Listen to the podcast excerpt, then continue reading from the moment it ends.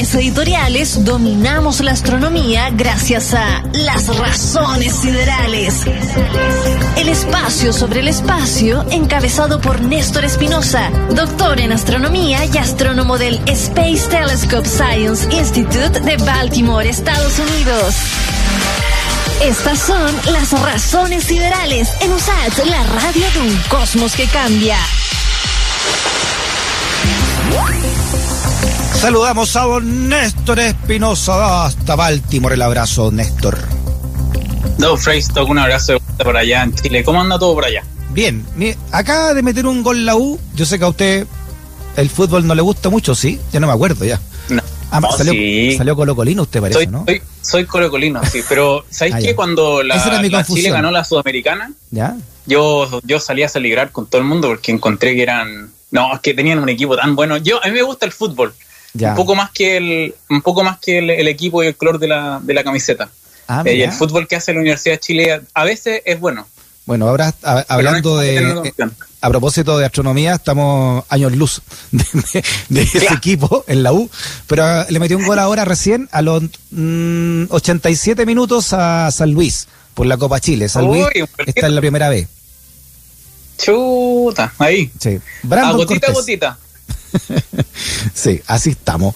Oiga, Néstor, eh, vamos a hablar hoy día de, este arco galáctico. ¿Qué, es lo que es que desafía el conocimiento astronómico?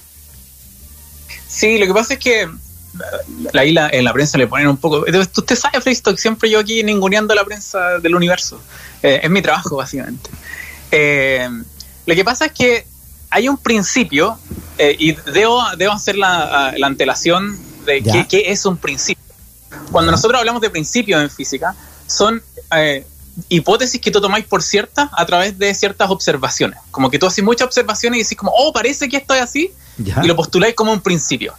Ah. Hay un principio, eh, uno de los principios cosmológicos, el principio cosmológico eh, quizás más importante, que tiene que ver con que nosotros usualmente asumimos que el universo es homogéneo en todas las direcciones. O sea, básicamente no importa para donde tú mires, si miras para arriba, para abajo, para el lado, para el frente, para atrás, tú siempre vayas a ver más o menos la misma densidad de objetos. O sea, si, si trazas una línea, siempre vas a encontrar más o menos en promedio, como el mismo número de galaxias por unidad de volumen, eh, en cualquier dirección a la que tú miráis. Como básicamente la idea es que no hay una dirección privilegiada en el universo. Ya. Entonces, de repente, eh, de vez en cuando, cuando la gente, bueno, eso, ese tipo de, este tipo de, este principio, este principio cosmológico, eh, es algo que hemos testeado un montón, digamos, en, general, cuando tú miráis a distintas direcciones, tú ves que el universo es más o menos el mismo en todas direcciones. Ahora, eh, uno de los puntos importantes es que de repente pasa que cuando tú tomáis observaciones eh, como en grandes volúmenes, de repente te encontráis con grupitos o grumos de galaxias, que, que, no tiene sentido que estén tan juntos en comparación a todo el resto de los, de los lados a los que podéis mirar. Eh, y este arco que tú mencionabas, eh, este arco cosmológico, es uno de esos, es como una densidad eh, particular de, galaxias, en este caso, en una dirección particular que como que sale de la norma de, de las otras direcciones. Ahora, debo hacer notar de que el principio cosmológico calza muy bien con nuestro modelo del universo como nosotros lo entendemos ahora, que básicamente nació de una fluctuación cuántica. En el universo antes, cuando justo antes del Big Bang, por así decirlo. Eh, todo esto, o justo alrededor de la época del Big Bang, eh, todo el universo era una sopa cuántica, éramos, éramos todos, todos éramos los mismos, básicamente. no había diferencia entre tú y yo, todos éramos parte de la misma sopa. Dígame, ¿cómo? Otro, otro nombre bueno para un grupo de rock, esa, sopa cuántica. La sopa cuántica, claro. Es una cazuela, una sopa cuántica. Básicamente todos éramos parte de la misma sopa cuántica, estábamos hechos de lo mismo. Que eran básicamente fotones dando vuelta alrededor con los pedacitos de electrones y, quarks dando vuelta por todos lados.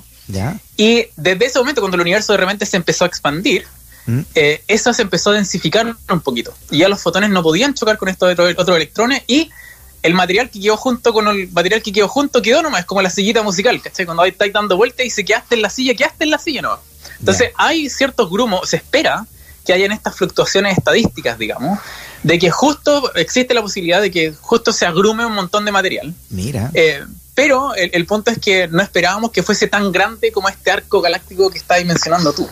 eh, que, es una cuestión que ni siquiera voy a nombrar el número porque no, tiene, no va a tener ningún sentido para nadie, pero es una cuestión enorme, enorme, enorme, enorme. Una, una, un, arco de... Te, voy a dar el número de todas maneras. Ya. Son 3 mil millones de años luz. Oh. Eh, hay, un, hay, un, hay un arco así de 3 mil millones de años luz que tiene más materia que en cualquier lado del universo en el cual tú vivís, básicamente. ¿Eso tiene de distancia de lado a lado? Un poco perpleja ¿De lado a lado tiene esa distancia?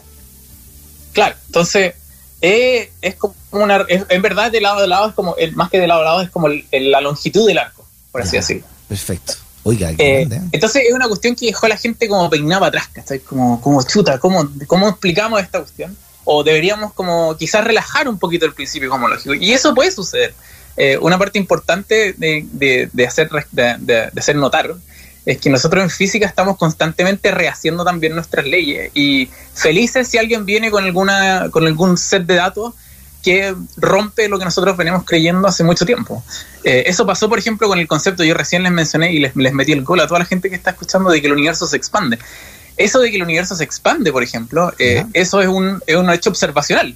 Eh, cuando se descubrió que el universo se está expandiendo, por allá la época de Hubble, estamos hablando de 1925, 1929, eh, nadie creía que eso no tenía ningún... como el universo se va a expandir. Como toda la gente creía que el universo era así nomás, como tú lo ves, como estático. Pero ahí se, tomaron datos y hoy en día tenemos datos del telescopio espacial Hubble, que son de una precisión increíble, que no hay cómo tú podáis eh, eliminar la posibilidad de que el universo se expande. El universo se expande. Y eso es algo que también rompía nuestras leyes de antes. Y nosotros, como buenos astrónomos, felices de cambiar las reglas y decir como, ok, tratemos de explicar las observaciones. De nuevo, nosotros nos guiamos por evidencia no nos guiamos por preconcepciones, mm. aunque de repente nos cuesta soltar las preconcepciones, eso sí, eso es cierto. A todo el mundo le cuesta. Somos humanos, esa es una parte importante, que la ciencia está hecha por humanos y por tanto tiene ciertos sesgos, claro, que te cuesta un poco soltar, pero ya cuando la evidencia es demasiado grande, como estos datos del Hubble que te mencionaba yo recién, ya no tenéis cómo, cómo seguir con la idea de que el universo no, puede expandirse. El universo está en expansión y es así, no hay cómo darle vuelta a eso. A propósito de Hubble, ¿es verdad que se le quemó un tapón? sí, alguien, fue al baño en el Hubble y dejó la espada. No, ¿Qué eh, pasa? Sí, lo que pasa es que... ¿Cómo? ¿Que está una semana inactivo? Sí, eh, e, eso es un hecho que está pasando ahora mismo. Eh, el Hubble de repente tiene dos problemas. recordemos también que el telescopio espacial Hubble, para la gente que no conoce el telescopio espacial Hubble, el telescopio espacial Hubble es un telescopio de como unos dos metros más o menos, es como el tamaño en verdad de un, de un búho escolar, es gigante. Pero adentro tiene un, telescopio de dos, de dos metros de diámetro eh, que está dando vuelta alrededor de la Tierra. Da una vuelta alrededor de la Tierra en como 90 minutos. Ah, con un partido de fútbol. ¿Ya? ya en un tiempo, básicamente, perdón, los dos tiempos, juntos, ahí da una vuelta al Hubble. Este partido la Chile con, con salud. Oh, lento, ¿ah? Lento la vuelta que se dio el Hubble con este partido. Acaba de terminar. 1-0 ganó la U. Claro. Acaba de terminar. Grande la U. Qué bueno, me, alegro por mis amigos de la U. Bueno, el telescopio espacial Hubble, insisto, nos ha dado un montón de datos y un montón de, de, buenas noticias con respecto al universo.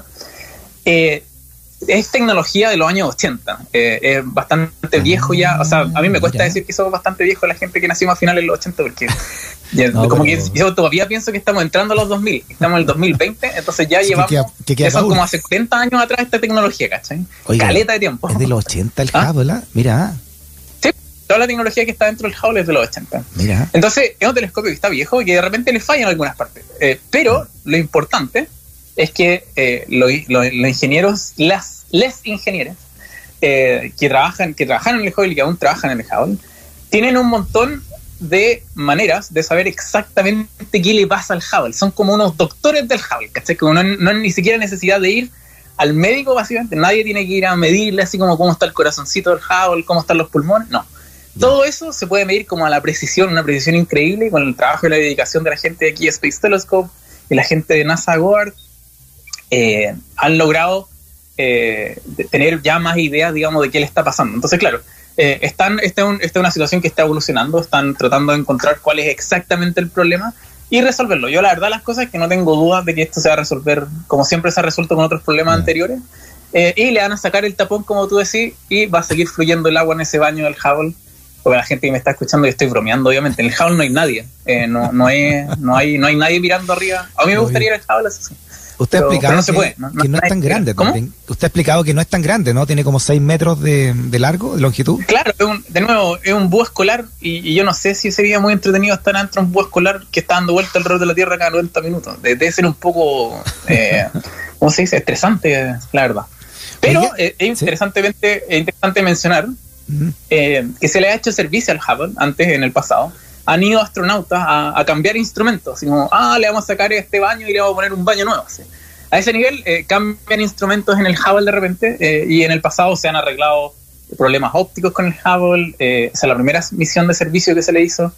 hubo otra misión de servicio en la cual le, pusieron instrumentos nuevos. Y si en algún momento el Hubble yo creo, y esta es mi hipótesis, no, no, no, no, no, no, ha sido decidido por nadie, pero creo que si se llegara a echar a perder eh, muy mal en algún momento, ¿Ya? Eh, yo creo que el Hubble es tan bueno que valdría la pena mandar, digamos, otra misión de servicio a arreglarlo si es que llegara a suceder lo que, eh, que dejara de funcionar.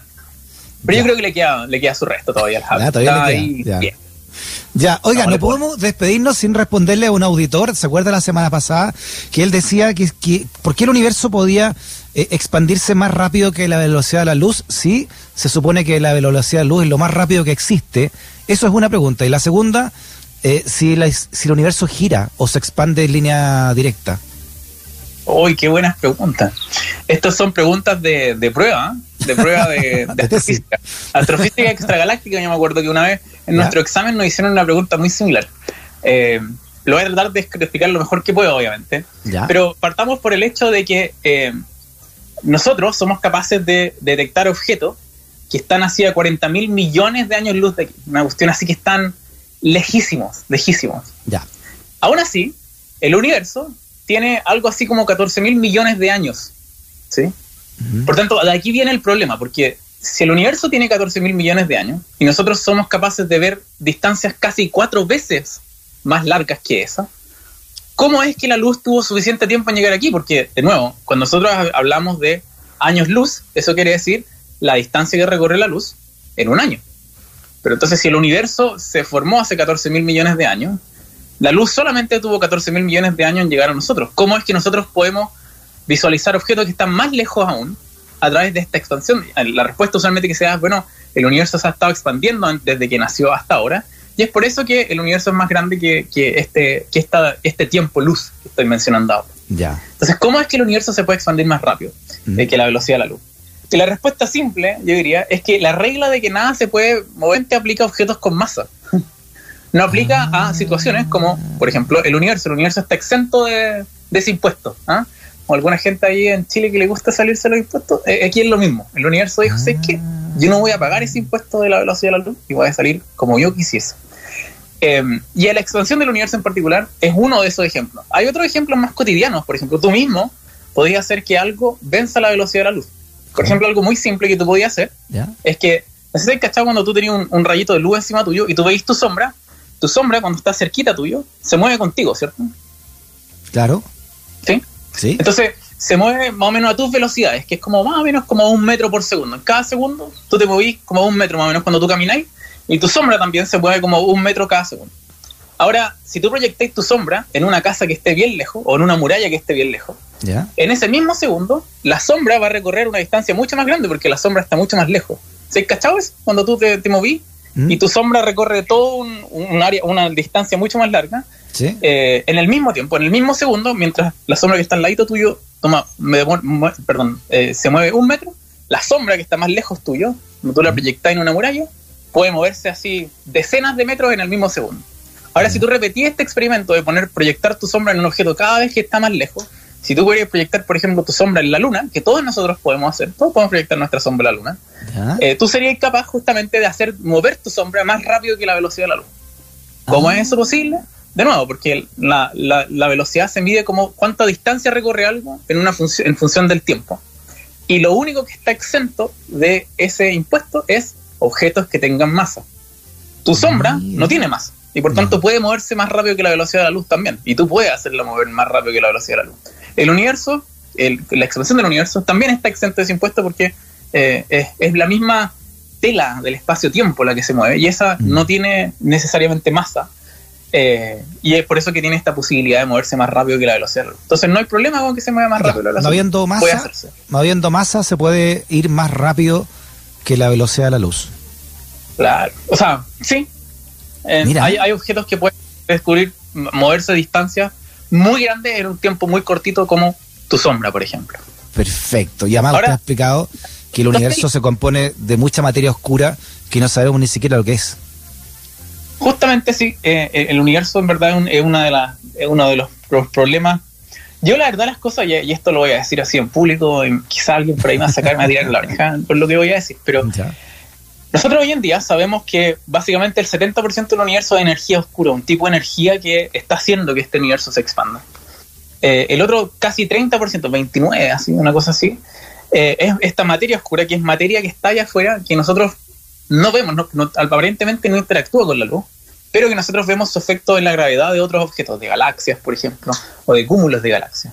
Y solamente el 1% es todo lo que tú puedes ver, lo que tú estás viendo alrededor tuyo, la luz, la, tu masa, la masa de lo que tú puedes ver en el universo, todo eso es como el 1% del universo. Entonces, en verdad, el 99% del universo más o menos es desconocido. El misterio. Ahora, yo no sé. Estamos rodeados. perdón, estamos rodeados de misterio estamos rodeados de misterios y la verdad de las cosas es que la materia oscura y la energía oscura son lo que nosotros como astrónomos hemos llegado a la conclusión que es la forma más simple de explicar las observaciones.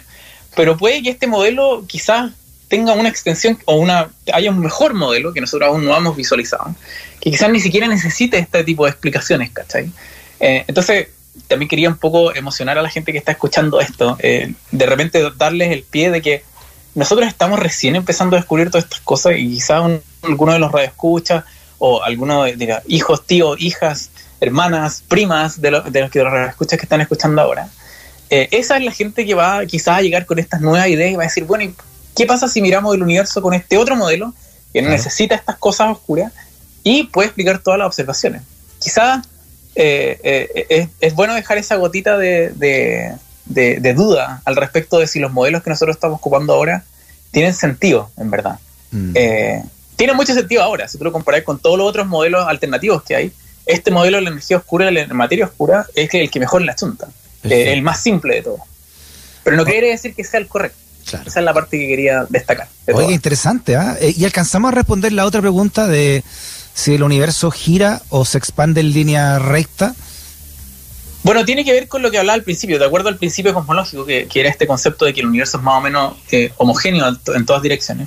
No debería rotar en torno a nada. Y cuando tú te ponías, la, otra pregunta que se hacen es que es como, como cómo, hacia dónde se expande.